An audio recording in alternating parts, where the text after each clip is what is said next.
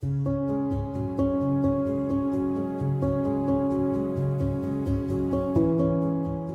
¿cómo están? Soy Nehemia Tenenbaum y me da mucho gusto que estén con nosotros en un programa más de Relatos Judíos, un podcast libre y sin convenciones sobre identidad y cultura. Le damos las gracias a todos nuestros queridos patronos y suscriptores por apoyar este proyecto. Hoy vamos a platicar con un hombre maravilloso, el periodista, escritor y cofundador de los periódicos Nueva Sion y La Opinión, Abrasha Rottenberg. Abrasha ha sido testigo de muchos procesos históricos, habiendo nacido en la Unión Soviética de Stalin y después habiendo pasado largos periodos de su vida en países como Argentina, España e Israel. Abrasha contrajo matrimonio con la cantante Dina Roth, con quien tuvo dos hijos, la célebre actriz Cecilia Roth y el reconocido músico Ariel Roth.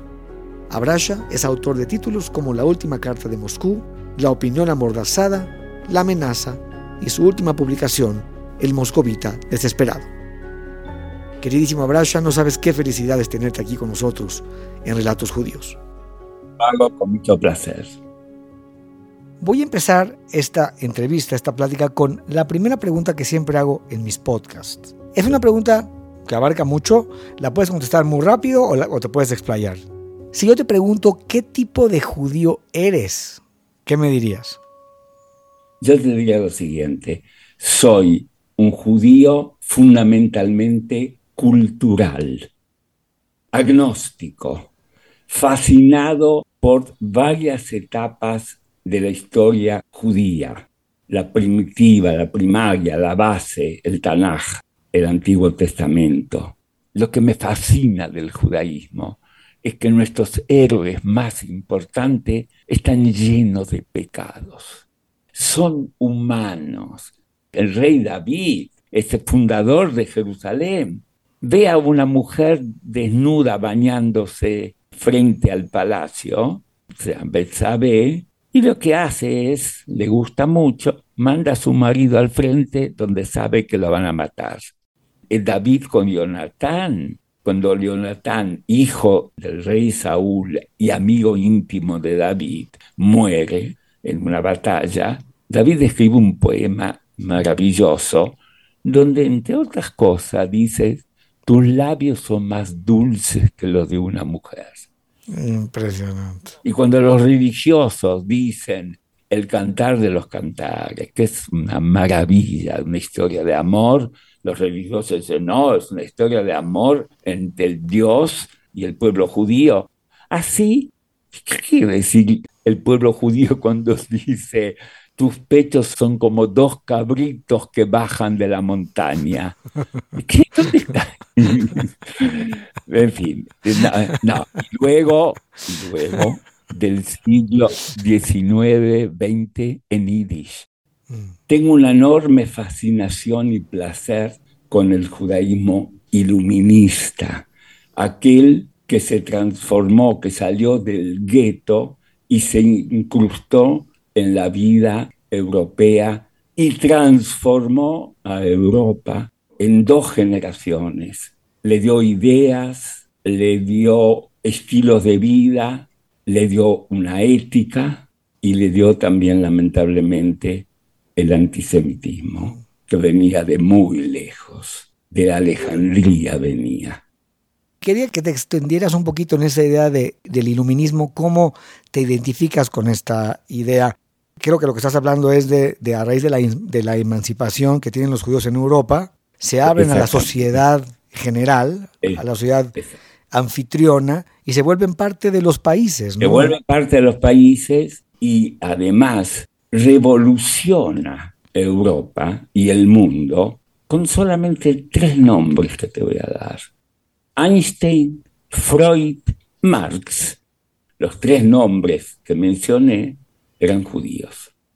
Tú naciste el 4 de mayo de 1926 en la Unión Soviética en Teofípol, Ucrania, que es un pueblito que está como a unos 300 kilómetros del Lvov, esta ciudad importante. Ahora, te quiero decir al público que tú tienes 97 años y yo te quiero 97 años, 6 meses. Wow, okay. y no te digo cuántos días, horas, ok, ok.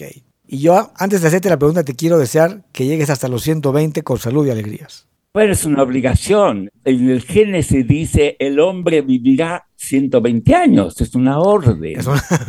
En ese sentido soy obediente. bueno, ojalá que llegues a cumplir tu orden.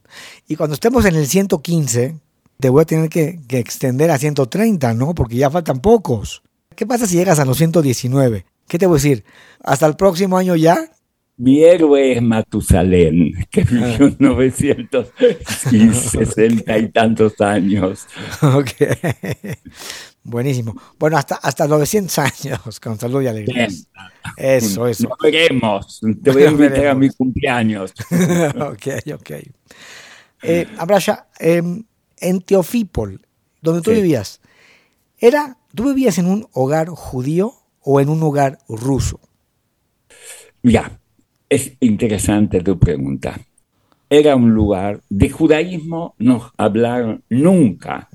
Yo me enteré que era judío en la Argentina.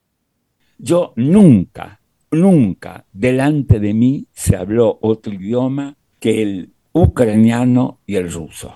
Nunca delante de mí se habló en yiddish una palabra. Entonces, yo no me crié en un ambiente judío, nunca supe que era judío, que tenía algo que ver con el judaísmo. El descubrimiento para mí del judaísmo fue una suerte de apoyo interno. Yo soy esto. Lo que pasa es que nunca tuve ningún vínculo con la religión, no creía los relatos bíblicos que son maravillosos. El pobre Shakespeare es nadie en relación a los personajes y las historias bíblicas. Después me enamoré, pero me di cuenta que se pueden tener muchos amores. Mi pequeño pueblito, Teofípol, Israel, la Argentina, España, se puede tener muchos amores en la vida con la misma intensidad porque te han marcado y te han vinculado con la cosa más linda del mundo, que es la gente, la amistad, el sueño.